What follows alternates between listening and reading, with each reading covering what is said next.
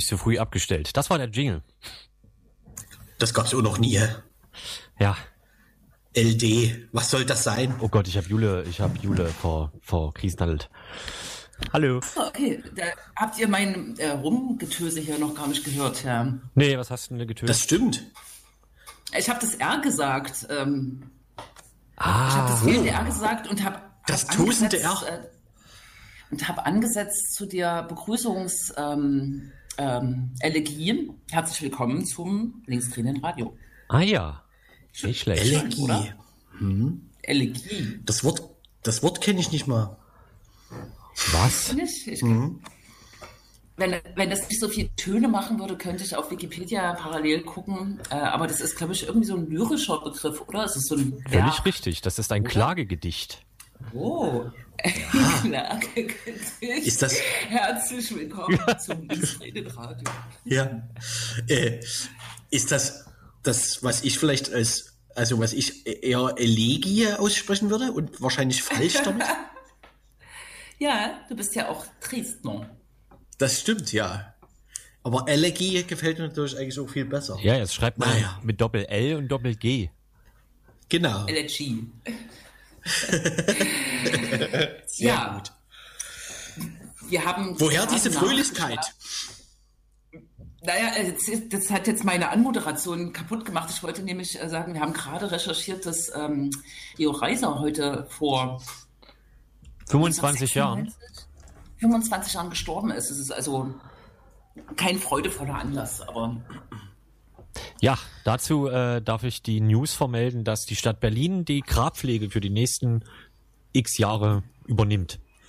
Verweigert hat, hätte ich jetzt gedacht. Ach krass.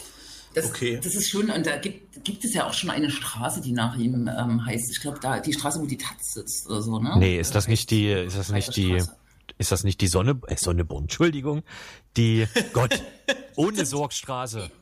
Ja, Benno ohne Sorgstraße. Aber trotzdem gibt es, glaube ich, schon eine Rio-Reiser-Straße in Berlin. Ich behaupte das jetzt einfach mal. Nö, das ist okay. Kann man auch auf Wikipedia nachgucken. Nee. Ja, wir sind der offizielle Wikipedia-Kanal im Radio. Heute lesen wir die Abschnitte M bis F folgende vor. Ist äh, vollkommen richtig, ja. Ähm, Gut. Herrlich. Also ich bin ja eigentlich traurig. Ich bin traurig, weil ich wieder aus dem Urlaub äh, ähm, da bin und mich sofort äh, äh, Konnewitzer äh, Kleinst äh, ähm, Spatzenhorn-Konflikten äh, widmen muss. Aber ähm, dabei würde ich es jetzt gleich mal belassen, weil es gibt natürlich viel wichtigere Themen äh, in dieser Welt tatsächlich. Wer wissen will, worum es da geht, wir haben einen Faxabruf zu diesem Thema vorbereitet. äh, dort findet ihr alles Nötige. Die Faxnummer findet ihr auf einer Postkarte des ZDF Fernsehgartens. Als So, eine 456 vorrätig habt. Nee. Ja, ja, Genau, ja. ja. Die, die Postkarte kann man bestellen und zwar, wenn man einen Brief schreibt an, das habe ich jetzt vergessen. 70, 30 Mainz. 50, Ach ja. 50. Genau. Die Chance ist 50-50. Sehr Die gut. Chance ist 50, 50, ja. Übrigens Na sind wir das äh, Linksdrehende Radio 435 und ihr könnt erzählen, w- warum wir heute da sind. Genau. Warum sind wir heute da? Wir sind heute da, weil auch in der Schweiz UKW abgeschafft werden soll. In dem Zusammenhang habe ich heute im Radio gehört, hat jemand gesagt, ähm, dass inzwischen schon 70 Prozent der Radioinhalte digital vermittelt werden. Wir ja auch. Ne, wir- Ja, das, äh, das macht es ja nicht leichter. Ne? Ha? Nur, äh, genau, die Endzubringung erfolgt wahrscheinlich, also zumindest bei unserer Sendung, jetzt gerade zumindest live, äh, noch hoffentlich größtenteils über UKW, ne? Ja, ja, ja, ja. Ja, na ja, es ist aber auch nur, aber- es ist auch nur eine Erwartung. Es ist aber Kein- gar kein nicht so Wissen. schlecht. Ich, ähm, ich, ähm, ich, ich war ja in, äh, äh, in, in äh, Teilstaaten des ehemaligen Jugoslawiens unterwegs und auf der Rückreise habe ich mir dann so Features angehört über den über das Werden und den Zerfall äh, Jugoslawiens und das war ganz schön spannend. Das wäre jetzt nicht einfach so im UKW-Radio äh, gekommen. Das musste ich mir Ja, im Internet über ein Podcast rausziehen. Ne? Mhm. Dafür darf ich, äh, muss ich nochmal erzählen, dass, also, äh, das war jetzt nicht ganz das, was du vermutlich gehört hast auf der Rückfahrt, aber ich habe am Montag in einem MDR-Radio eine, wie sagt man dazu, eine Hörer-Talkshow äh, gehört. Und ernsthaft war die Frage der Sendung, wie war für euch das Weekend? Weekend.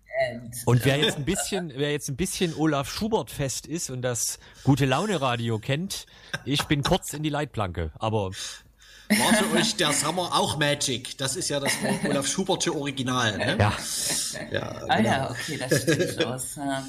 Können wir jetzt auch fast fragen dann bei der nächsten Sendung wahrscheinlich. ja. Wenn das wettermäßig so weitergeht, Jule, ne? Ach, So weit sind wir noch ich, nicht. Da, da, wo ich war, da war es ja irgendwie so krass, dass man sich eigentlich gar nicht bewegen wollte. So warm war das. Und hier ist ja eher traurig. Ne? Hier ist eher Winter. Hier ist eine Elegie. Eine Elegie. Ein, ein Klagelied übers Wetter. Ja, Ja. das ist der Beitrag zum Wetter heute. Mhm. Aber ich kann es noch mal probieren und euch fragen, äh, wo, äh, was, was wird denn, was wird passieren?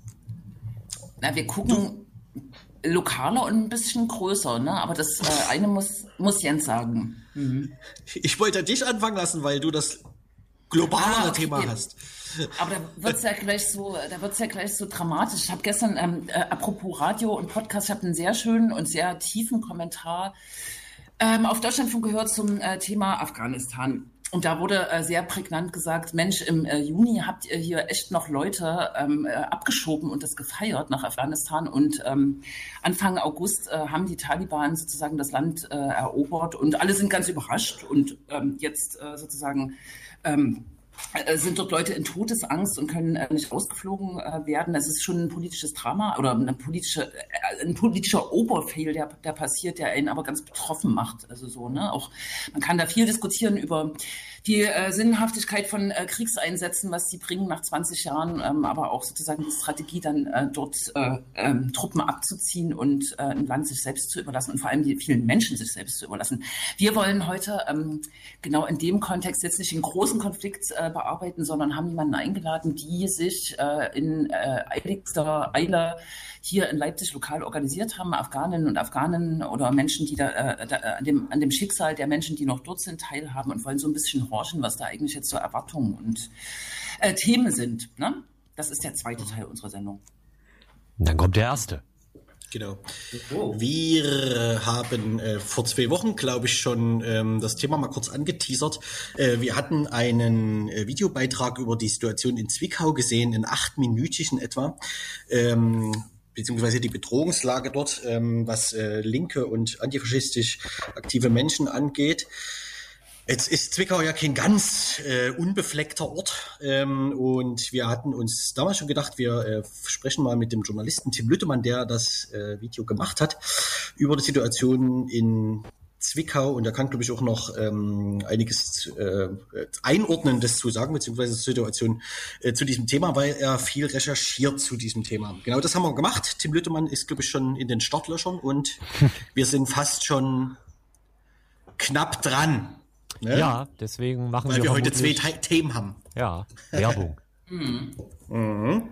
Gut, dann machen wir äh, Werbung und äh, ich lasse mir es von aktuell nicht nehmen. Äh, wir machen weiter mit äh, Rio Reiser, in dem Fall aber nicht Tonsteine Scherben, sondern Rio Reiser Solo. Äh, mein Lieblingslied vom äh, Solo-Gedöns. Äh, Jetzt schlägst 13 heißt das. Und ähm, das geht wahrscheinlich folgendermaßen. Eine Minute.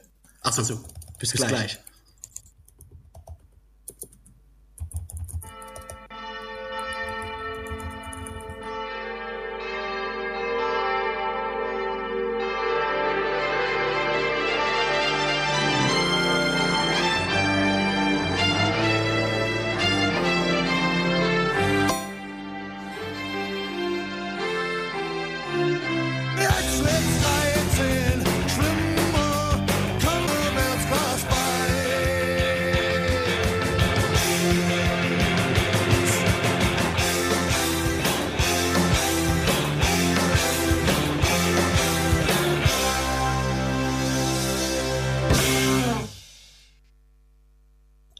Habe nicht bedacht, dass es pietätmäßig vielleicht nur so mittel ist. Naja. Genau. Ähm, zum ersten Thema. Wir haben es gerade schon äh, angesprochen. Es wird um Zwickau gehen. Wir haben den äh, freien Journalisten, beziehungsweise, ja genau, den freien Journalisten Tim Lüttemann eingeladen in unsere Sendung, der äh, unter anderem fürs ND, fürs Neue Deutschland arbeitet, die ja gerade in einem mächtigen Umsortierungsprozess stecken. Und dort unter anderem für deren äh, Online-Magazin Supernova, da gab es letztens ein Video um über die Situation in Zwickau. Ähm, dort gab es äh, eine Vielzahl an Nazi-Angriffen, Übergriffen äh, und Aktivitäten. Genau, Tim hat das zum Anlass genommen, mal nach Zwickau zu schauen. Wir steigen gleich mit diesem Thema ein, würde ich vorschlagen. Ähm, Tim, was war für dich der konkrete Anlass? Und ja, genau, wir haben vielleicht noch kurz zu Zwickau. Zwickau ist die viertgrößte Stadt irgendwie in Sachsen, äh, war der letzte NSU-Wohnort. Du hast, glaube ich, auch schon ähm, im Video ähm, ja, kommt ähm, so ein bisschen der Vergleich zu den Baseballschlägerjahren. Was war für dich der konkrete Anlass? Was ist vielleicht das äh, Besondere an Zwickau? Es ist ja weder, wie gesagt, Dorf noch äh, eine von den drei großen Städten in Sachsen. Ne? Ja, danke erstmal für die liebe Einladung. ähm, wie, schon wie schon gesagt, ähm, war ich fürs ND beziehungsweise für Supernova da, das Online-Market vom ND, kann ich empfehlen. Ähm, auf Facebook, Twitter, Instagram und Co. Und genau für Supernova war ich bereits vor drei Jahren, meine ich, oder 2000, 2018 oder 2019 schon mal in Zwickau weil es damals, äh, das sind so bundesweit immer so einzelne Angriffe auf Fridays for Future Aktivisten und Aktivistinnen hochkloppt. Unter anderem mhm. in Zwickau. Und ähm, ich hatte gedacht, das ist auf eine journalistische Art und Weise interessant und vor allem reden da noch nicht so viele Leute drüber. Deswegen bin ich hingefahren und habe da einen ersten Film gemacht, der relativ gut rumging und ähm, hatte deswegen schon Kontakt und habe deswegen, glaube ich, auch nochmal relativ schnell mitbekommen, dass es in den letzten Monaten in Zwickau zu ähm, so eine erneute Angriffswelle gegeben hat. Ähm, ja, genau. Und das hat mich bewogen, da mal hinzuschauen und genau zu gucken, was läuft eigentlich da. Mhm. Ja, ähm, du hast ähm, auf jeden Fall einige äh, alternative äh, Personen, äh, Leute, Orte gefunden, ähm, auch viele, äh, auch einige Linke. Äh, was genau, äh, das Video ist nicht so nicht so besonders lang. Vielleicht können wir da ein bisschen in die Tiefe gehen. Welchen Eindruck hattest du denn? Wie sind denn die Strukturen vor Ort? Wie sind die Leute vernetzt? Also jetzt erstmal die Betroffenen von dieser Nazi-Gewalt äh, und wie ist da so die, wie soll man das nennen, die Konfrontationslage? Mhm. Ähm, um das einzuordnen, also in Zwickau, so wie das die Menschen, die vor Ort wohnen, wie es Betroffenen erzählen, gibt es wohl vor allem jetzt seit, also gibt es immer, es gibt eine Historie von neonazistischen Aktivitäten da, aber vor allem seit einigen Monaten hat das in einer militanten Form wieder sehr große Aktivität gefunden. Das sind vor allen Dingen sehr offenbar sehr junge Leute von einer ähm, kennt vielleicht ähm, paar Leute, Junge Revolution nennt die sich. Mhm. Ähm, die sind wohl auch sehr eng mit dem dritten Weg verbandelt. Mhm. Also es sind offenbar nicht einfach so ein paar Kiddies, die so ein bisschen was gelesen haben und jetzt irgendwie handeln, sondern es scheint da wirklich Strukturen zu geben, die da gezielt Menschen anwerben und auch äh, trainieren. Mhm. Haben sich politische Gegner und Gegnerinnen ausgesucht und die systematisch versucht einzuschüchtern mit Attacken, mit äh, in Anführungszeichen Haus besuchen, wo dann 20 Menschen vor deiner Tür stehen und du weißt nicht, okay, stehen die jetzt einfach zufällig oder wollen die mir eigentlich alle auf Song? Also so Situationen, die einfach ziemlich schnell mies ausgehen können.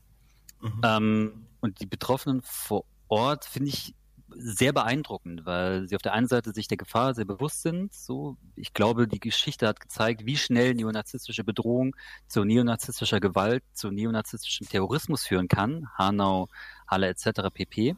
Mhm. Ähm, und die Menschen sagen aber ganz bewusst, äh, wir wissen, wie gefährlich es ist, aber wir ähm, geben uns dem nicht einfach hin. Also wir bleiben in unserer alternativen Lebenskultur, wir sind füreinander da. Solidarität ist ein ganz großes Stichwort. Und das ist so ein Eindruck, den ich aus relativ vielen Orten habe. Da, wo Nazi-Gewalt sehr stark ist, wo natürlich alle zurecht hinschauen, wo alle sich auch empören, ist aber gleichzeitig auch die Solidarität der Betroffenen sehr stark. Und ich glaube, das ist eine Geschichte, die viel zu selten erzählt wird. Wir empören uns immer ganz schnell, ganz viel, auch zu Recht über die Nazi-Gewalt, aber wir vergessen dabei zu erwähnen, dass die Menschen, die das aushalten müssen, sehr stark sind, sich sehr stark vernetzen und das ist eine Geschichte, eine Erzählung, die wir, glaube ich, ganz oft machen müssen. Das habe ich mit dem Stück auch versucht.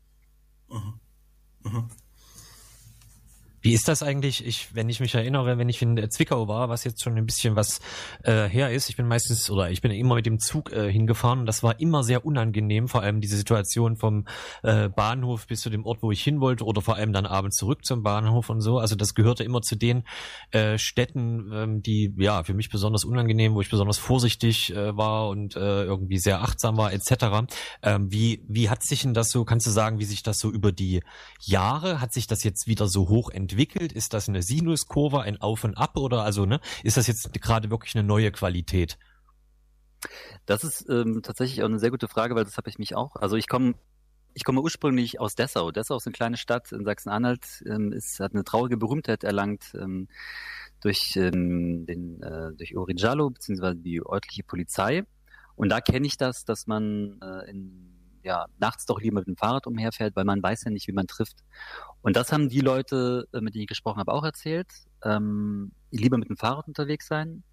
Und so wie sich das für mich angehört hat, ich selber komme nicht aus Zwickau, aber das viele Leute erzählt haben, ist es halt eben ein Phänomen, dass es erst wieder relativ kurz sozusagen auftritt. Und dieses, was ich einen Eindruck habe, nicht nur aus Zwickau, sondern auch aus Sachsen-Anhalt, wo ich jetzt auch nochmal unterwegs war, oben im Norden nochmal ähm, die ähm, Waldbesetzung besucht habe, auch in Berlin, in Köpenick jetzt mal letztens ähm, Demonstrationen begleitet und Interviews geführt habe, ist, dass die militante Szene wieder ein bisschen aktiver wird, dass sie wieder mutiger wird und vor allen Dingen, dass sie in die Breite geht. Also es sind nicht mehr nur die organisierten Gruppen, die sich irgendwie clandestin zusammentreffen, sich zu irgendwelchen Treffen verabreden, dann losschlagen, sondern es sind die normalen Bürger und Bürgerinnen, die so im Alltag mal da einen Spruch bringen, mal da irgendwie jemanden angreifen, mal da versuchen, jemanden auszugrenzen. Das ist halt auch extrem gefährlich, weil ich habe den Eindruck, dass eine Gesellschaft es immer noch nicht geschafft hat, ähm, ein deutliches Statement gegen so einen Alltagsrassismus, gegen,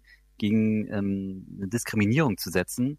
Ja, und das ist natürlich, äh, macht Tür und Tor offen für die Menschen, die sich dann dadurch befähigt fühlen, die sich von einer starken AfD im Bundestag, die Hetze anstößt, von, von dem, in Anführungszeichen, Dorfnazi, der irgendwie rumpöbelt und keinen Widerspruch bekommt, die fühlen sich davon bestärkt, weil da, glaube ich, der Eindruck entsteht, na okay, da passiert was, da gibt es keinen Widerstand, also können wir sozusagen, also es ist nicht so bewusst durchdacht, aber es sind so Prozesse, die ablaufen, das rauslassen. Und das habe ich zum Beispiel jetzt auch in Köpenick ähm, immer gesagt bekommen.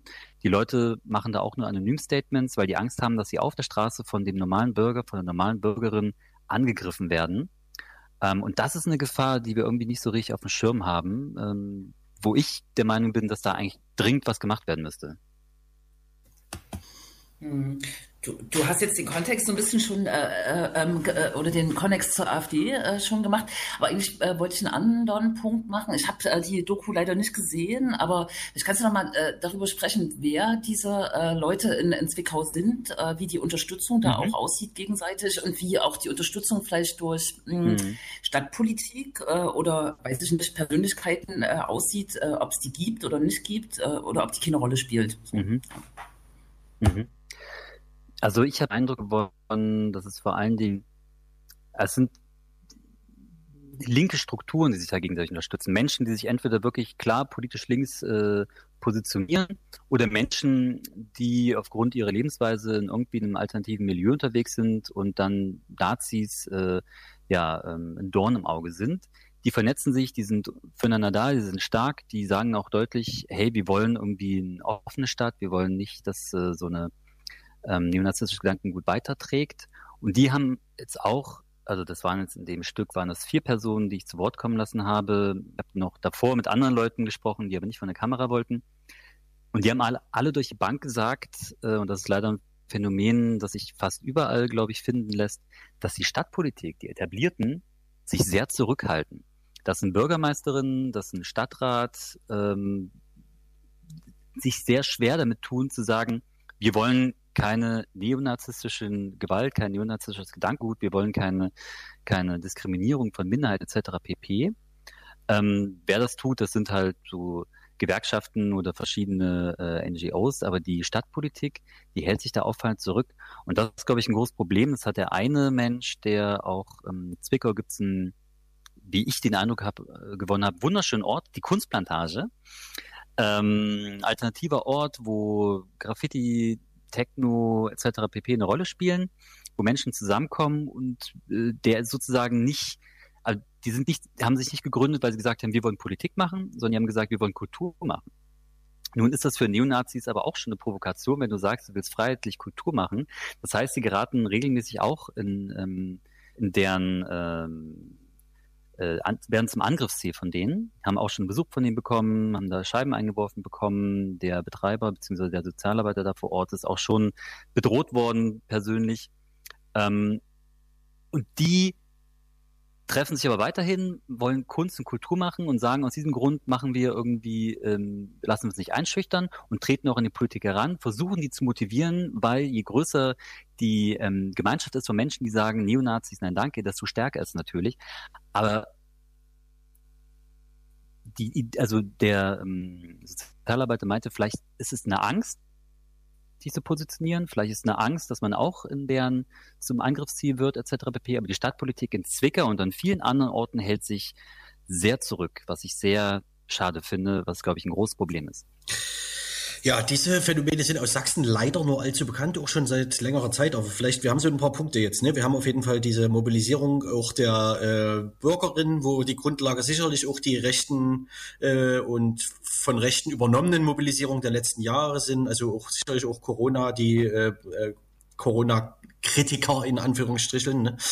Ähm, genau, dann haben wir die ähm, Neonazi-Strukturen, die ähm, wieder aktiver werden. In Zwickau ist es der dritte Weg, genau. Und dann diese Situation mit der Lokalpolitik. Du hast erwähnt, du bist auch ähm, in Sachsen-Anhalt viel unterwegs gewesen, in Berlin. Wie ähm, ist das jetzt überall so oder äh, steht Zwickau ähm, exemplarisch für, für, für bestimmte Entwicklungen? Also mir haben die Menschen da vor Ort gesagt, dass es halt, ähm, also Zwickau ist nur ein Beispiel. Also man hätte wahrscheinlich nach Chemnitz gehen können. Ähm, Mhm. Thüringen gibt es da Orte, das ist, fürchte ich, leider kein Einzelfall, um Mhm. das Wort mal wieder zu bemühen. Auch in Sachsen-Anhalt, wo ich, wie gesagt, bei der Waldbesetzung oben äh, in der Altmark war, wo sie sich gegen den Autobahnbau der A40 wenden, gibt es gewachsene Neonazi-Strukturen, die auch total in der Dorfbevölkerung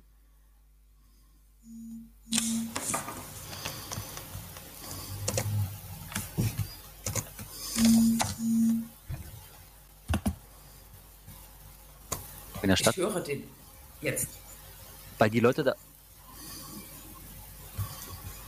Hört ihr mich? Ja, jetzt wir eins, zwei, drei Test. Hörst du uns? Ja. Ich bin noch da. Ja, dann dann mach einfach weiter. Okay. Und ähm, also du könntest dir, also ich habe jetzt letztens habe ich auch auf Instagram so einen Post gemacht, so wie soll es jetzt weitergehen? Soll ich jetzt jede Woche aus einer anderen Stadt äh, jetzt berichten, wie schrecklich das ist und wie die Neonazis Menschen einschüchtern, bis dann irgendwie der nächste Mord passiert? Also was muss passieren, dass irgendwie eine Gesellschaft insgesamt aufsteht und sich dagegen positioniert? So, du kannst hier fast irgendwie ähm, so randommäßig so einen Dartpfeil nehmen, eine Landkarte, dann wirfst du den Pfeil dahin, einen Ort und dann fährst du hin und dann findest du da ähm, mehr oder weniger stark oder weniger stark ausgeprägt äh, Nazi-Strukturen vor. Das ist natürlich in gewissen Teilen ist das leider stärker und in gewissen auch irgendwie schwächer. Aber es ist, finde ich, aus meinem Eindruck schon wieder äh, sehr verbreitet. Und ähm, weshalb ich sozusagen auch in dem Film danach befragt habe, kommen die Baseballschlägerjahre zurück, ist eben das, dass äh, die Gewalt äh, auch wieder zunimmt. Also ich will jetzt den Verfassungsschutz äh, jetzt nicht unbedingt als Quelle nehmen, aber wenn wir das auch mit äh, anderen Berichten von ähm, Opferorganisationen, äh, von ähm, Beratungsstellen nehmen, dann nehmen halt auch die Anzahl von Übergriffen zu. Ähm, in Berlin ist das ganz klar zu erkennen, seit 2028, 19. Ähm, in Sachsen, in Sachsen-Anhalt, ich glaube bundesweit ist zu beobachten. Ähm, mir macht das Sorgen, da muss man auf jeden Fall hinschauen. Zwickau hat sich für mich jetzt irgendwie angeboten, weil es eben wirklich auch nochmal so in der Intensität hervorsticht. Aber es ist leider überhaupt kein Einzelfall. Ja. Tim, äh, danke dir soweit. Äh, zum Abschluss, ähm, du, wir haben es erwähnt, äh, du hast gearbeitet für das Supernova-Magazin, äh, das Online-Magazin vom ND. Ähm, dort ist auch das Video zu finden, by the way, wer es angucken mag. Ähm, ja, ähm, interessante Einblicke auf jeden Fall. Wir haben es gerade noch ein bisschen ausgeführt. Es gibt gerade auf der Seite vom Supernova Mac äh, den, den Tabulator Supernova retten. Äh, Das ND steckt gerade in einem gewaltigen um, um, Umstrukturierungsprozess. Es löst sich von Partei und Stiftung und so. Vielleicht nochmal drei Worte. Was, äh, warum muss man Supernova retten und äh, wie ist gerade der Stand der Dinge?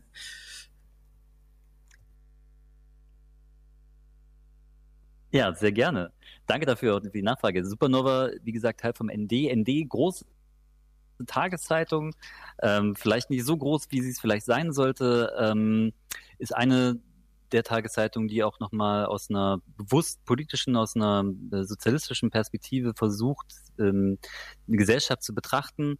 Genau, und die steckt in einem eigentlich sehr aufregenden Umstrukturierungsprozess. Äh, die Eigentümer, Eigentümerinnen haben gesagt, ähm, dass sie ähm, diesen Umstruktur Umstrukturierungsprozess auch haben wollen. Und jetzt ist das ND eine Genossenschaft. Das bedeutet, die Mitarbeiter und Mitarbeiter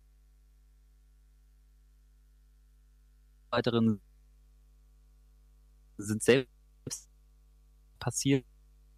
Gibt es dann spätestens nächstes Jahr eine weitere linke Tageszeitung, die in einem Genossenschaftsmodell äh, aktiv sich einbringt. Supernova ist eine Tochter davon. Ihr alle könnt das unterstützen, die mir Supernova eine Spende bekommen lasst oder dann im nächsten Jahr auch Genossenschaftsmitglied werdet vom ND. Ich finde in Zeiten, wo ähm, der eigentlich wirkliche Wachstumsmarkt im Journalismus äh, bei rechten Medien leider liegt, finde ich es extrem wichtig, dass man linken Journalismus unterstützt und ähm, sich nicht nur auf ein oder zwei Medien da konzentriert, sondern so viele wie möglich ähm, am Leben erhält. Äh, ähm,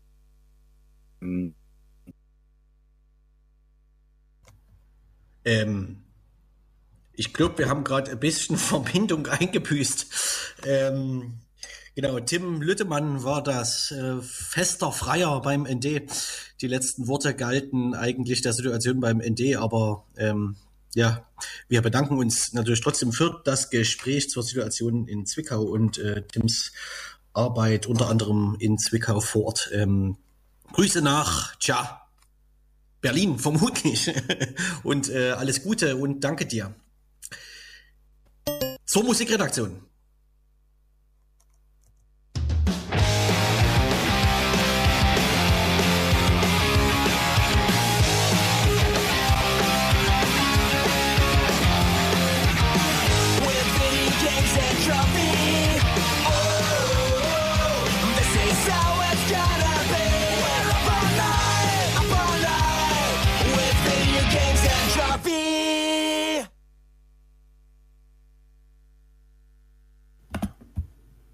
Das war Musik, vermute ich, ja? Der- Findest du nicht? doch, doch. genau. Und wir ähm, sind heute äh, schnell, weil vollgepackt nach Zwickau äh, äh, switchen wir jetzt äh, zu einem anderen Thema. Ne? Und ich würde vielleicht, bevor wir ich eine kleine Anmoderation machen, äh, Jasmin begrüßen und fragen, ob sie uns hören kann und sprechen kann. Hallo Jasmin.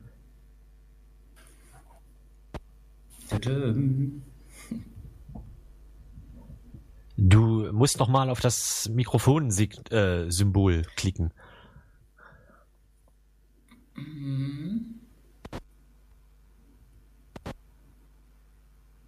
Tja, so ist das, ne? wenn man ähm, mitten in der Sendung, nicht aus dem Studio,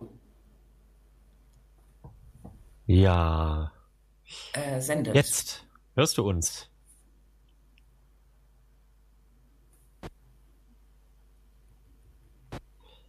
Tja. Was Ähm, machen wir denn? Ich, äh, äh, äh, äh, es läuft, ihr könnt vielleicht über irgendwas reden. Ja. Wir können über irgendetwas reden und äh, du fragst sozusagen im Hintergrund, ob sie uns hört zum Beispiel. Ja, ja, ganz genau. Genau. Ihr telefoniert auf, acht, auf, auf, der, auf dem achten Weg dann. So heißt Herrlich. das. Ja. No? Genau. Ähm, was war die Woche noch, Krex? Da habe ich keine Ahnung. Ich weiß halt nur, dass wichtig war, wie es Weekend war. Das ist korrekt, ja. Es, es ist gerade alles so voll, ne? Ich glaube, wa- äh, ich glaube, dieser Wahlkampf ist losgegangen. Ja, ach so, ja, ich glaube, diese Woche wurde der sogenannte heiße, die heiße Phase ausgerufen. Ja, und alles begann mit den Plakate aufhängen, ne? Ja, wobei das noch gar nicht überall äh, der Fall ist, glaube ich. Ja. Also Jule, wenn du äh, neben uns telefonierst, mach doch dein Mikro kurz aus. Äh, nee, Warte. ich telefoniere, telefonieren. Gut. Gut, jetzt äh, wissen wir, dass Jule nee, ich telefoniere gesagt hat. So, Genau. Ähm, genau. Und gleichzeitig sowieso alles überschattet von den Ereignissen in Kabul, mehr oder weniger, ne? Ja, ich habe, glaube ich, auch das erste Mal in meinem Leben äh, den äh, 24-Stunden-Live-Service der Tagesschau äh, benutzt. Vorher noch nie. Genau, mit dies, ähm, inklusive dieser schrecklichen Bilder äh, direkt am Flughafen und äh, dem negativen Höhepunkt, wie Leute versucht haben, sich ans Flugzeug dran zu hängen. Ja, Ne? genau. Oh, es könnte funktionieren. Hallo, äh, Jasmin. Hallo, sorry. Oh, Herrlich. ah, Wunderbar, dann können wir äh, einsteigen. Ihr, äh, ihr beiden, äh, Jens Krex, habt das gerade schon ein bisschen, habt das, äh, wie heißt das? Den Teppich gebettet. Ähm, ein eigentlich sehr dramatisches Thema, was, glaube ich, wirklich äh, viele Menschen weltweit, aber auch hier in Deutschland äh, bewegt. Ende Juli äh, sind die NATO-Truppen lange angekündigt aus Afghanistan abgezogen nach einem 20-jährigen Einsatz äh, und 14 Tage später äh, war das Land sozusagen gefallen, gefallen in die Hände der Taliban, einer islamistischen äh, Gruppierung, die ja auch schon vorher weite Teile des Landes leider äh, kontrolliert hat, was äh, ja auch ein Ziel des NATO-Einsatzes war, äh, dies äh, zu verhindern.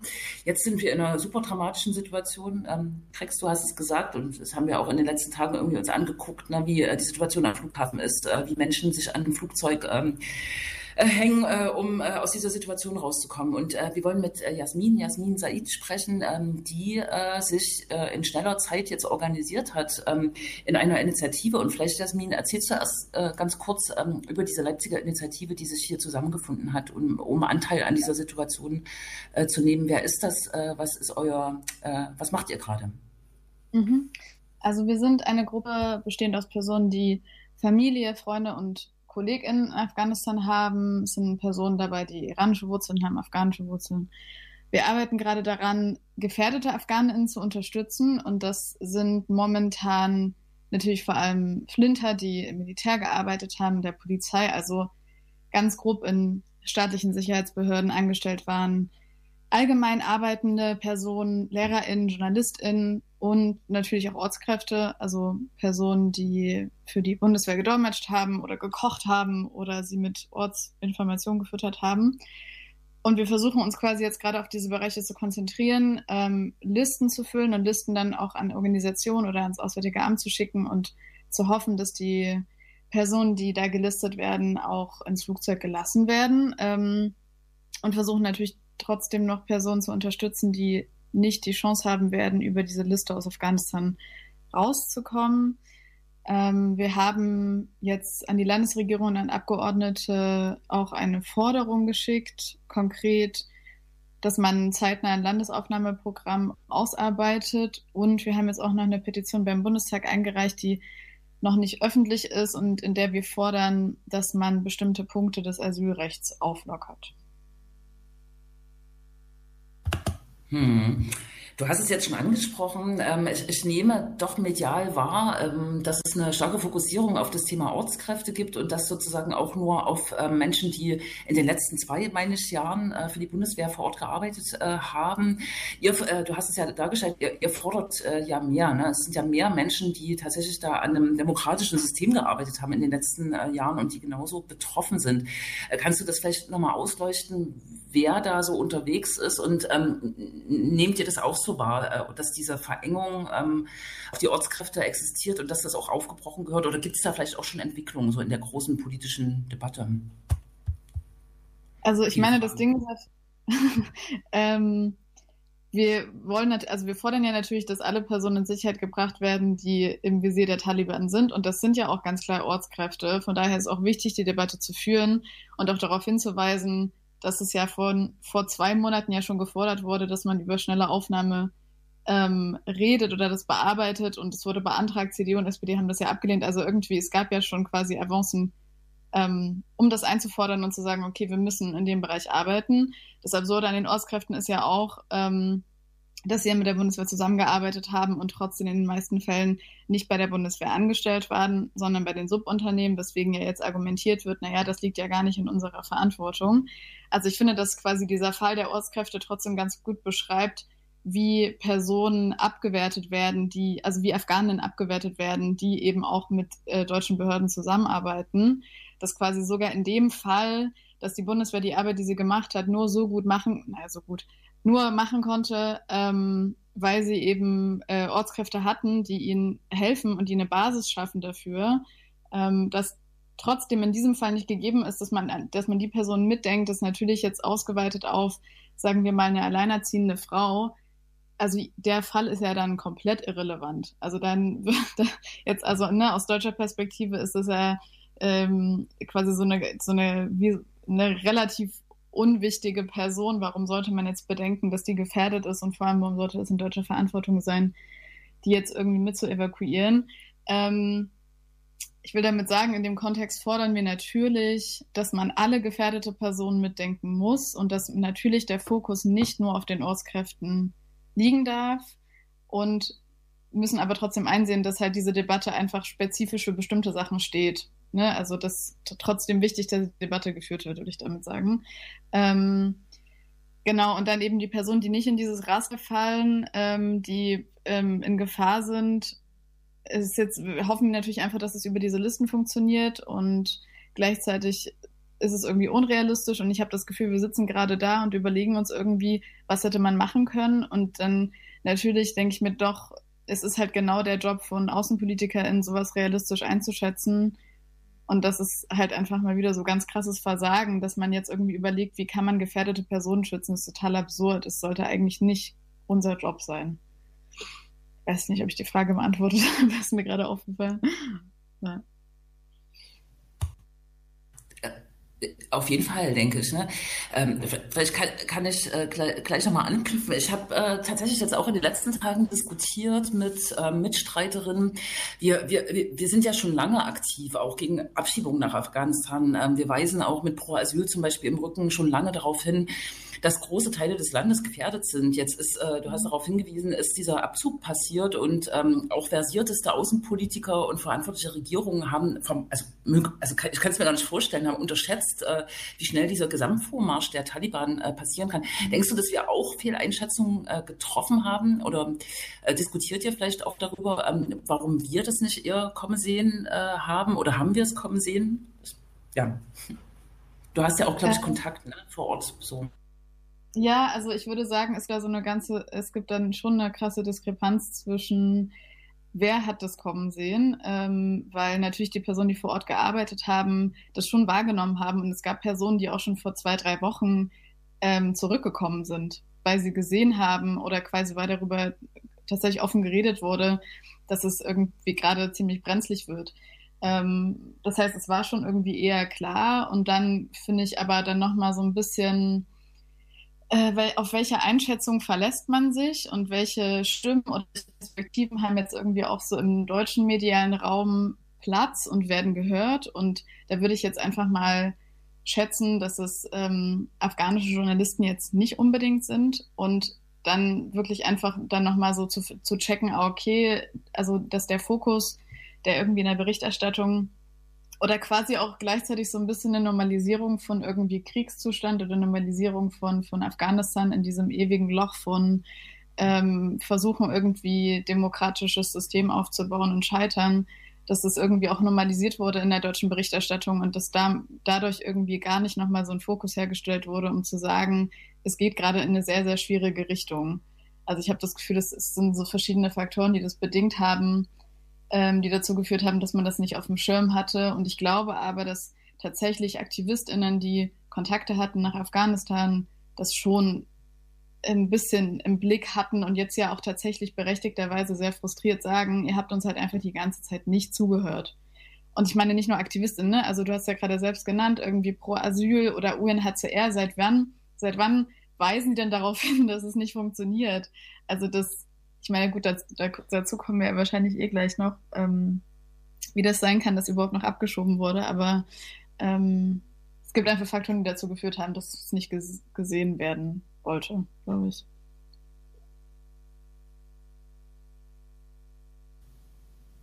Ja, genau. Ne, nehmen wir uns das Abschiebungsthema nochmal vor. Also es, äh, ähm, genau, kann mich auch erinnern, dass äh, seit 2016, Ende 2016 hat Deutschland quasi äh, mit europäischen Ländern den ähm, oder, oder einen Abschiebestopp, den es ja bis dahin mehr oder weniger gab, ähm, aufgehoben. Das äh, hatte auch mit irgendwelchen Vereinbarungen zwischen Afghanistan, EU und so weiter und Geldflüssen zu tun. Ich glaube, die Menschenrechtsbeauftragte der Bundesregierung hat damals so treffend gesagt, es hat sich nicht die äh, politische Lage in Afghanistan verändert, sondern die politische Diskussion hierzulande äh, tatsächlich über das Thema. Und Monat für Monat haben ja Aktivisten, es wurden immer weniger tatsächlich ähm, demonstriert und haben darauf hingewiesen, dass das nicht geht. Und ich kann mich erinnern, im Juni wurden ja auch, glaube ich, aus Sachsen noch die letzten ähm, Menschen abgeschoben in diesen äh, Sammelchartern. Du hast ja auch einen Bekannten, der vor, ich glaube, zwei Jahren abgeschoben äh, wurde. Vielleicht kannst du da nochmal einen Blick drauf werfen. Ne? Also es gibt auch eine Studie, ich will gar nicht so viel reden, die aufzeigt, wie Abgeschobene auch bedroht und gefährdet sind auch möglicherweise im Visier der Taliban sind, weil sie mit der westlichen Kultur irgendwie zu tun hatten. Genau, wie kann das eigentlich sein? So. Ähm, ich, also du hattest das ja auch ähm, äh, angesprochen, dieses Abschiebeabkommen, dass quasi Afghanistan finanziell unterstützt wird und dafür ähm, eben in die EU eingereiste AfghanInnen zurücknimmt. Ich habe das jetzt nicht nochmal recherchiert, weil das war ja 2016 bis 2020 sollte das ja, glaube ich, über vier Jahre über eine Milliarde sollte Afghanistan bekommen oder hat Afghanistan bekommen. Ähm, und ich weiß jetzt nicht, was da jetzt der aktuelle Stand ist, aber das war ja quasi EU-weit auch, dass darüber geredet wird, okay, wie viele Milliarden kann irgendwie Afghanistan bekommen, damit weniger AfghanInnen nach Europa kommen. Und ich finde, das ist dann halt dieses Ding von, okay, dann fließt das Geld in eine total korrumpierte Regierung und die Fluchtursachen werden nicht bearbeitet. Was natürlich super scheiße ist, weil mir das auch im Kontext von ähm, Personen, also von AfghanInnen, die jetzt in den letzten Jahren geflüchtet sind, in Deutschland nochmal aufgefallen ist, dass Flucht irgendwie da teilweise noch so als kleine touristische Reise gesehen wird, wo Menschen sich mal eben anschauen, wie es woanders ist und um zu sehen, wie es da ist und ist es da wirklich besser, anstatt zu begreifen, dass es konkrete Gründe für die Flucht gibt und natürlich mit diesem Abschiebeabkommen total kontraproduktiv, weil man dem ja genau entgegenwirkt und sagt, okay, wir geben euch Geld, dann nehmt mal die Leute wieder zurück, was natürlich einfach nicht funktioniert hat. Und ähm, dann jetzt im Kontext von diesem, von diesem Abschiebeabkommen, ich weiß jetzt nicht, ob ich in diesem Kontext von dem Abkommen passiert ist, ja dann nochmal mit dieser Identitätsfeststellung von AfghanInnen, dass da ja total die absurden äh, Maßnahmen geführt wurden, die ehrlich gesagt auch super illegal klingen. Also ich dachte so, wie kann das denn möglich sein?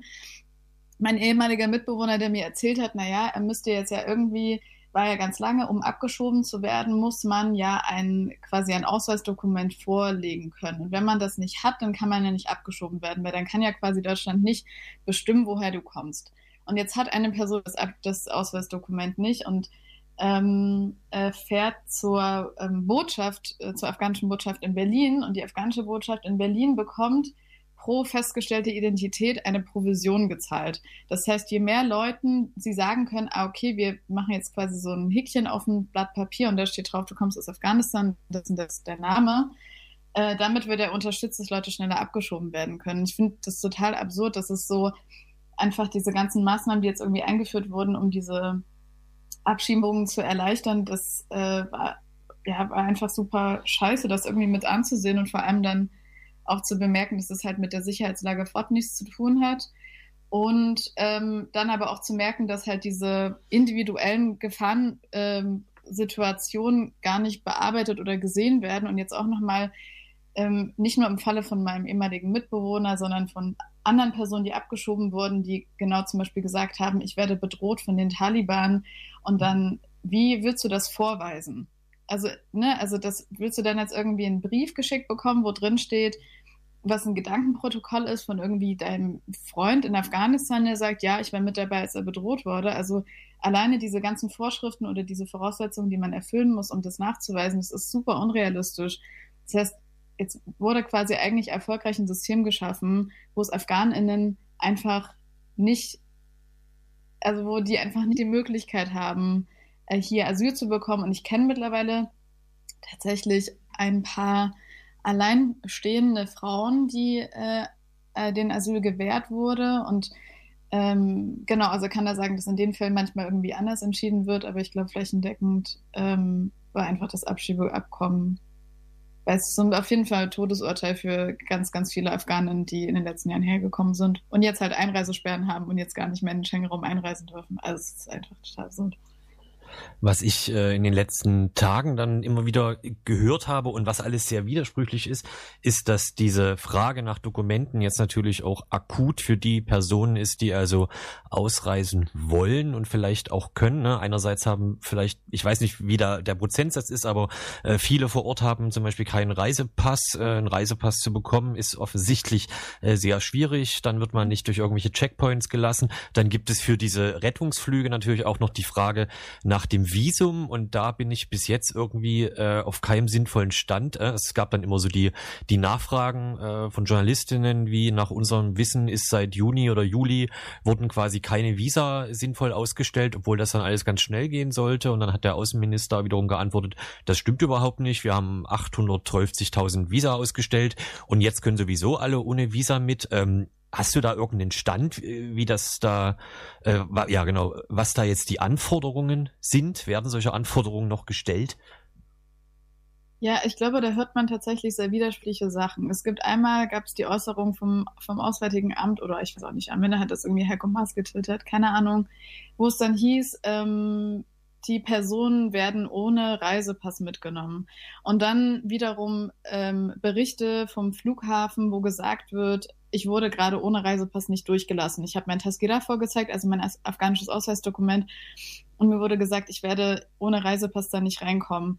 Das heißt, es gibt halt, es gibt so viele Fehlinformationen, es gibt Informationen, die quasi kommuniziert werden, die aber dann vor Ort nicht umgesetzt werden. Es ist so ein massives Chaos, dass ich gerade das Gefühl habe, also wir wir wissen nicht, worauf wir uns verlassen können. Das ist einfach, das auch mit den mit den Visa. Wir wissen einfach nicht. Wir arbeiten wie bescheuert mit diesen Listen und hoffen, dass es irgendwie Sinn macht. Und ich glaube, so gleichzeitig, um sich selbst zu beruhigen, wenn man dann irgendwie das Gefühl hat, okay, damit können wir irgendwie was erreichen aber es ist gerade total undurchsichtig, welche Dokumente du haben musst, um ähm, reinzukommen. Und ich meine dann wiederum natürlich von anderen Ländern, jetzt irgendwie Kanada, sagt ja ganz klar, okay, wir verteilen Visa. Da muss man ja auch andere Sachen vorlegen. Ne? Da muss man sich auf diese Liste setzen lassen und irgendwie gefühlt zehn Recommendation Letter irgendwie mitschicken. Ähm, und da ist das im Vergleich dazu für, also im Vergleich dazu ist es mit Deutschland dann noch relativ easy. Da muss man halt zumindest keine Recommendation Letter mitschicken, wenn man jetzt irgendwie evakuiert werden will, was total absurd ist. Hm. Vielleicht, ähm, genau, zum, äh, zum, zum allerletzten Schluss, äh, weil unsere Sendezeit ist auch gleich vorbei, die Frage, ähm, ich habe so die Befürchtung, äh, das Thema wird äh, noch eine Woche irgendwie äh, Leute bewegen, dann wird es äh, von der Tagesordnung äh, genommen sein.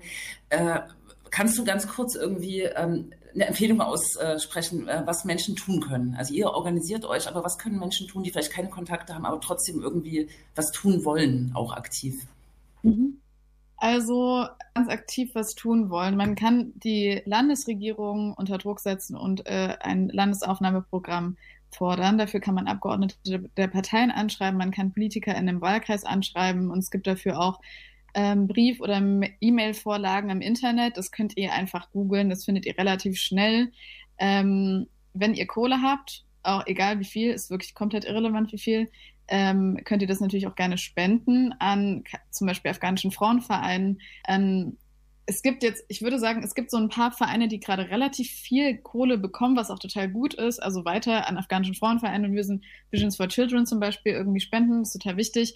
Ähm, es gibt auch, und das habe ich jetzt leider nicht mehr geschafft, das rauszusuchen, es gibt einen Verein in Kabul, der sich vor allem äh, der für die Rechte von LGBTQI Plus einsetzt. Also einfach so ein bisschen mal recherchieren, sich hinsetzen, mal wirklich eine Viertelstunde nehmen, mindestens und mal schauen, okay, was gibt es gerade für Vereine, woran kann ich spenden, wohin kann ich spenden?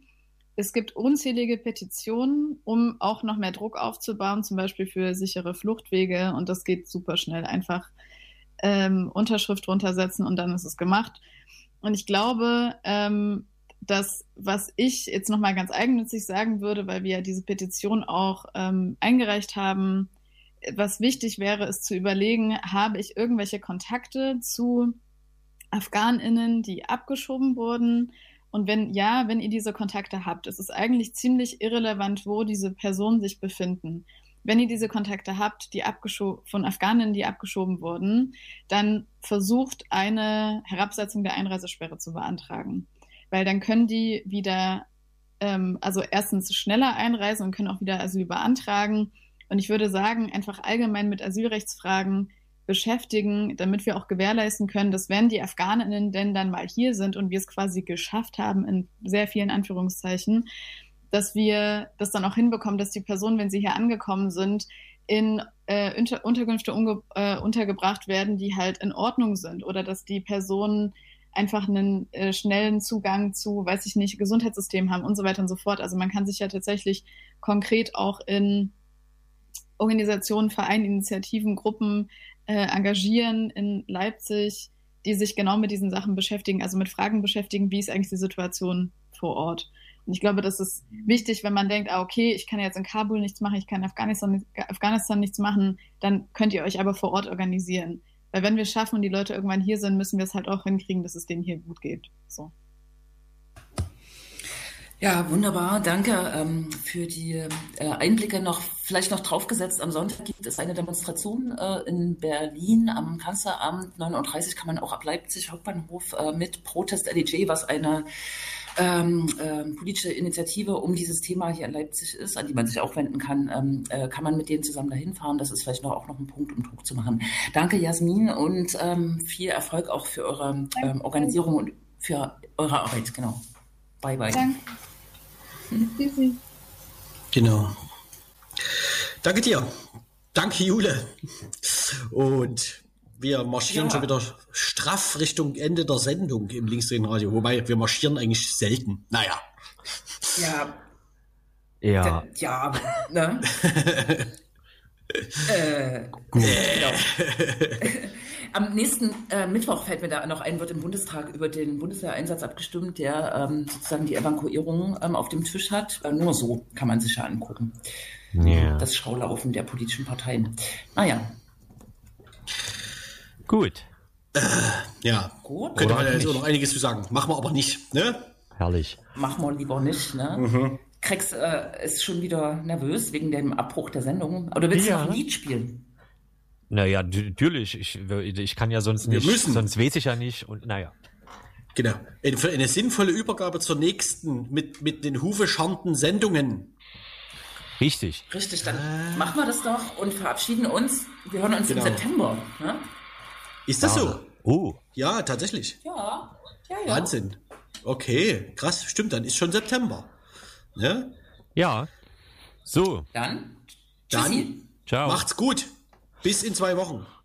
Und wir hören The Specials zum Ende mit BLM. Genau. Man muss es natürlich auch anmachen, aber man kann es ja tun.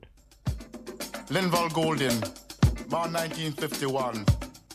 Mendes, St. Catherine, Jamaica.